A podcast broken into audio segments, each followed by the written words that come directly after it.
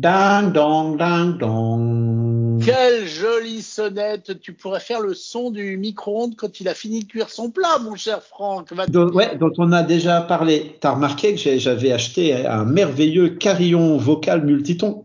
Ah ouais, tu es, tu es totalement multiton et c'est toujours un plaisir de te retrouver dans Ami le podcast. Donc c'est la grande forme de ton côté.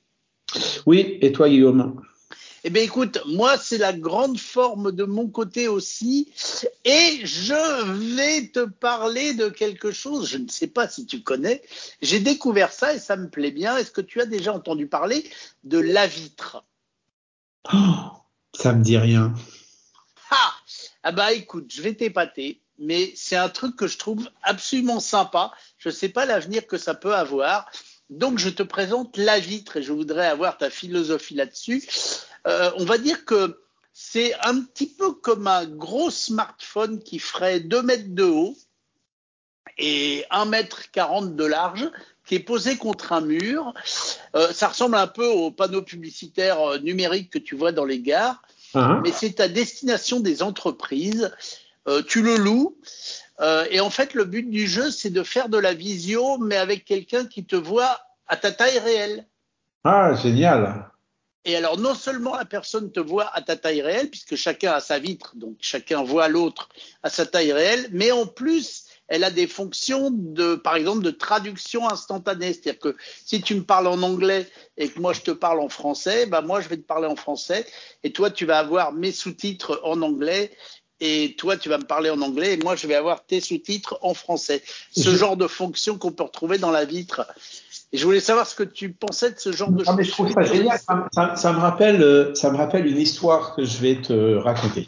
Mais euh, je trouve ça, je trouve, euh, je trouve l'idée, euh, je trouve l'idée absolument super. Et donc, si moi j'ai ça chez moi, il faut nécessairement que que mes mes interlocuteurs aient le même équipement ou pas? Non, pas du tout. Les interlocuteurs peuvent euh, être en FaceTime ou même avec un casque de réalité virtuelle. Mais par contre, s'ils ont le même équipement, l'avantage, c'est que chacun se voit en entier. C'est presque comme si la personne était vraiment en face de toi au niveau taille, quoi. Ah ouais, et c'est-à-dire que ça augmente la présence. Ça, Tout à fait. me fait- Ça me fait penser à plusieurs choses. Il y a- un truc dont on a peut-être déjà parlé, qui sont les, robots de téléprésence. Tu vois comment, tu vois ces petits engins qui se baladent sur roulette avec une grosse tablette dessus? Ça, donc ça, ça ressemble souvent. euh, Il y, en- a un qui est formidable, dont j'ai oublié le nom, qui ressemble à un gyropode. Euh, donc euh, il a deux roues côte-côte, un, un grand mât et puis euh, une tablette au-dessus. Et donc, il est capable de se balader comme ça euh, dans une entreprise ou dans un endroit, euh, dans, une, grande pièce. Il va pouvoir se balader et aller voir les gens avec qui on veut parler à distance, hein, de manière à ce que à ce que on fasse plus une visio en étant devant notre ordinateur euh, mais c'est ce robot de téléprésence qui se déplace ça a été utilisé on a envisagé d'utiliser ça pas mal également dans des EHPAD par exemple dans des maisons de retraite hein, pour faire en sorte que de, simplifier la communication et faire en sorte que en fonction de la personne qui appelle mais le robot de téléprésence il va directement voir l'interlocuteur qui, n'a plus besoin de mettre en œuvre une solution technique. Et, euh, c'est un truc que j'adore. Il, y en a un particulier dont je te parlais là, qui est un, gyropode, donc qui est, qui est, sur deux roues. Il y en a deux roues, trois roues, quatre roues.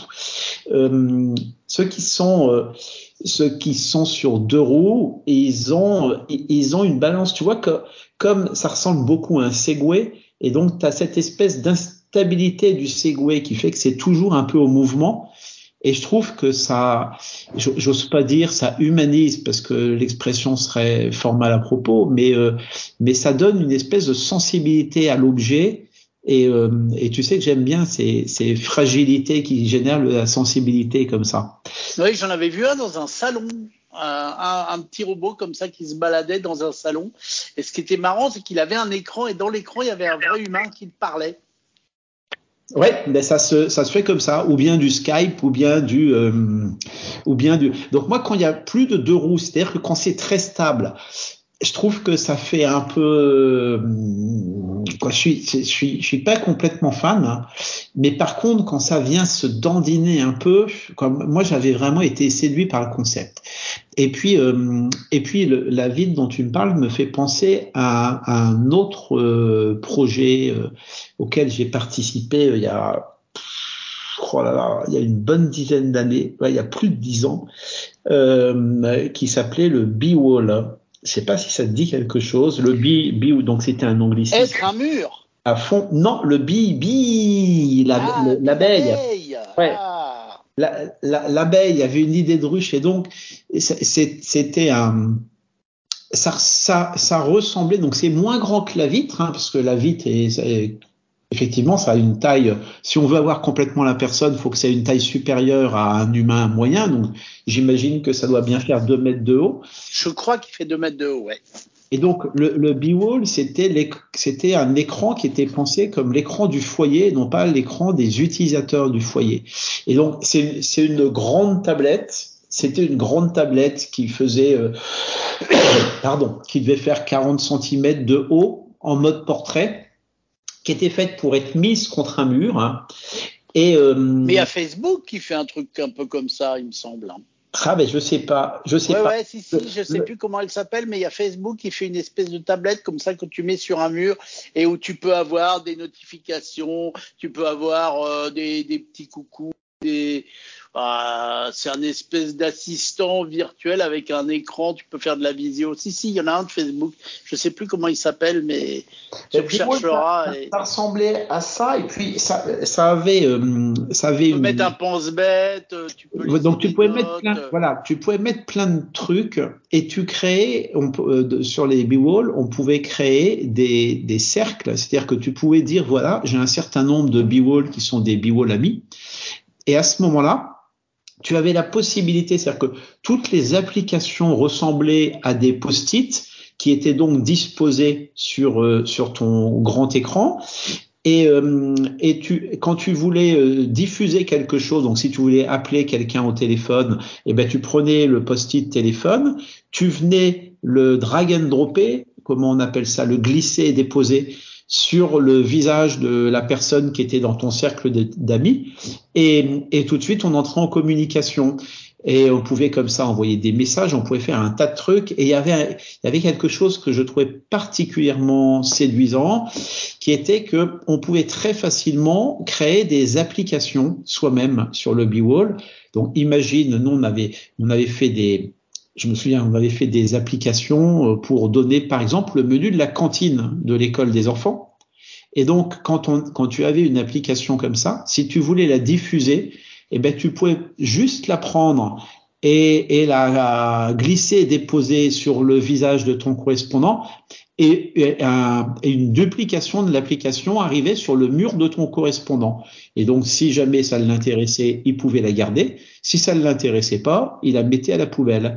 Et donc, c'était un moyen très pratique comme ça de diffuser des applications très très locales, comme le, le, le comment dirais-je, le, le, le menu de la le menu de la, de la cantine, ou bien le programme du cinéma d'à côté, ou bien une webcam sur la queue du self-service qui permettait de savoir s'il fallait se déplacer ou pas. Tu vois, tu avais plein de toutes petites applications du quotidien et qui n'ont pas vraiment de sens sur un mobile ou une tablette parce qu'il faudrait les démarrer, les installer, quoi. Toute une logistique qui à mon avis trop compliquée, mais qui par contre sur un morceau de, de mur sur la maison, trouver tout son intérêt. Donc euh, peut-être qu'on pourrait souffler ça au créateur de la vitre. Mais j'adore ce genre de choses. tu, tu connais tu, tu, oui. C'est français ou c'est fran la vitre? Oui, oui, c'est français. Oui, oui, c'est français, tout à fait.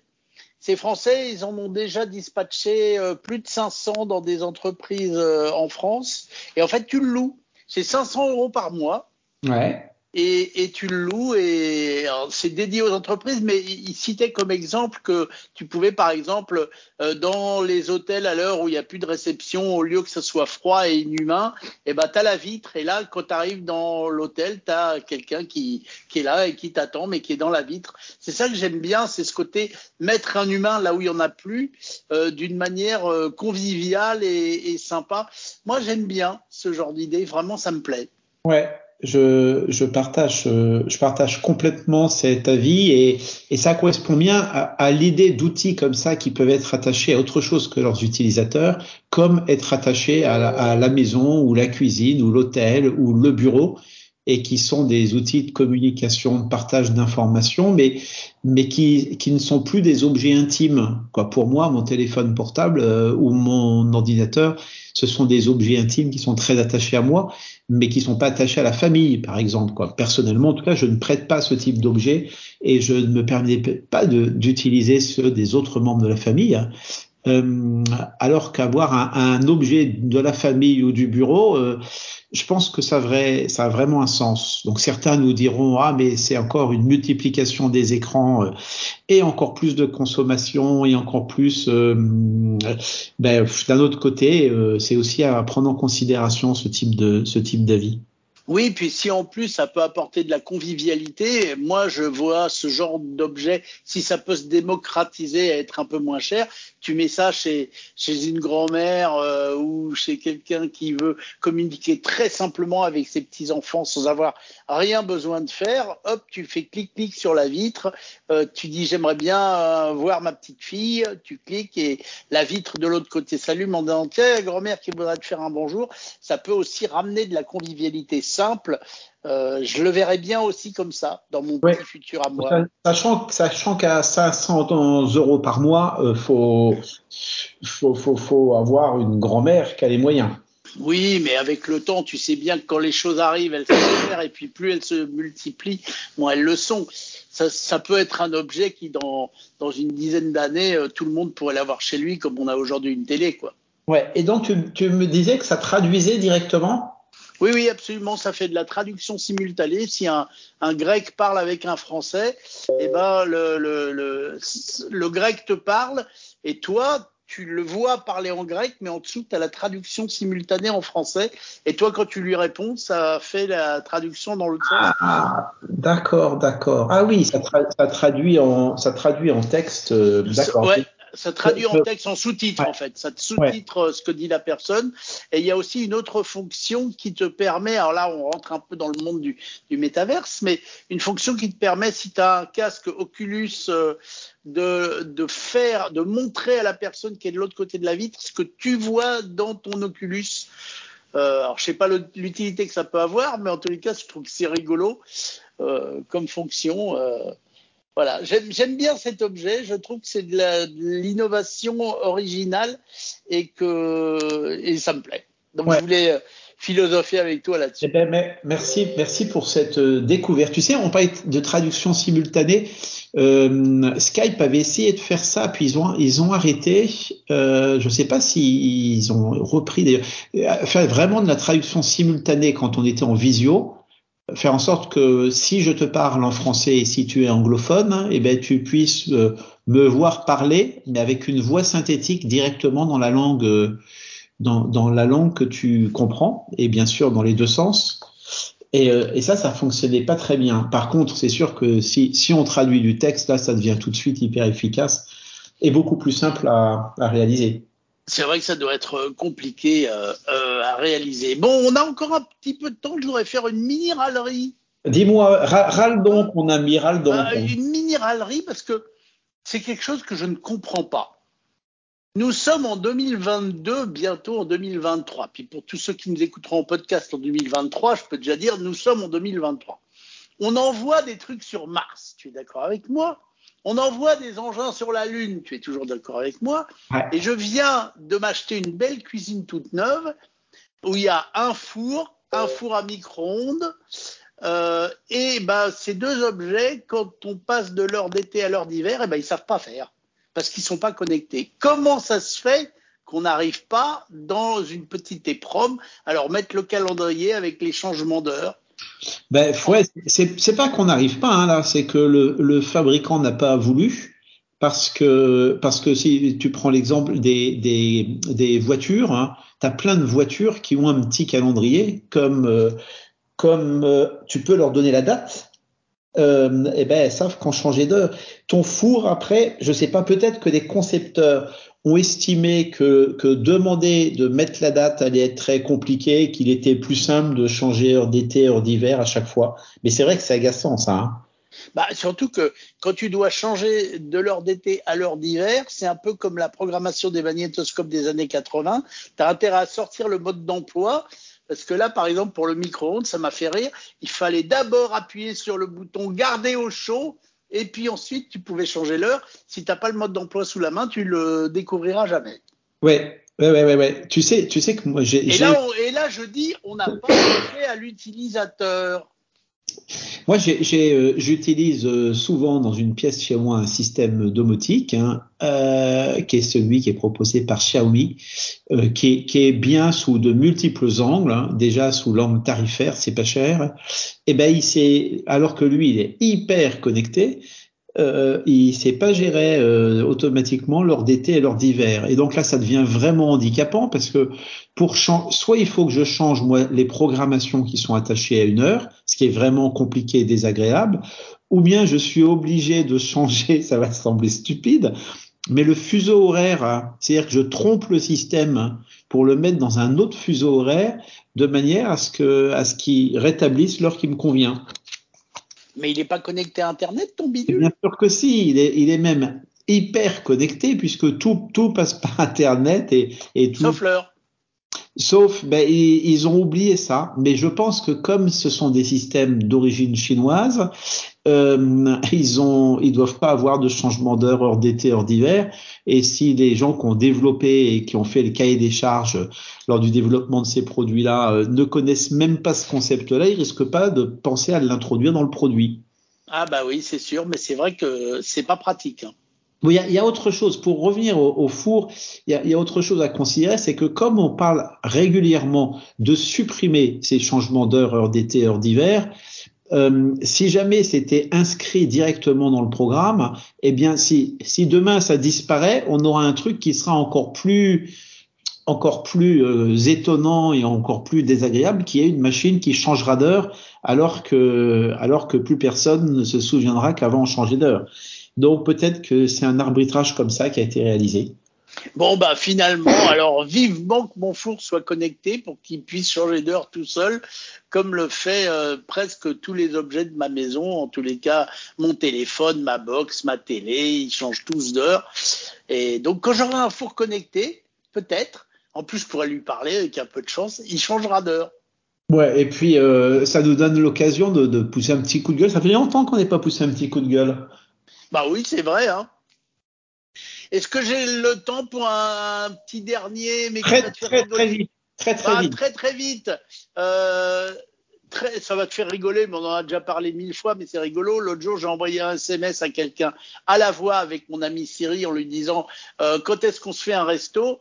Et Siri a écrit quand est-ce qu'on se fait un restaurant? Donc je ne peux pas dire resto. Lui, il veut vraiment que je fasse un restaurant. Donc ça m'a fait rire. Ah ouais, tu, mais tu vois, c'est, c'est le monde Apple, c'est le, royaume du politiquement correct. Ben voilà, ben je crois que c'est là-dessus qu'on va s'arrêter, car le temps qui nous est imparti est fini. Mais nous nous retrouverons la semaine prochaine, toujours avec autant de plaisir. Donc, je vous rappelle, si vous êtes curieux, allez voir euh, La Vitre, parce que franchement, j'ai adoré. Et puis, vous pouvez évidemment vous abonner au podcast d'Ami, ça s'appelle Ami le podcast. Comme ça, quand il y a un, un, nouvel épisode, paf, vous avez la petite notification. Et puis, nous envoyer des commentaires et nous mettre des petites notes pour nous dire que vous aimez ou que vous n'aimez pas. Euh, mon cher Franck, euh, à bientôt pour de nouvelles aventures. À très vite, Guillaume. Bonne journée. Salut.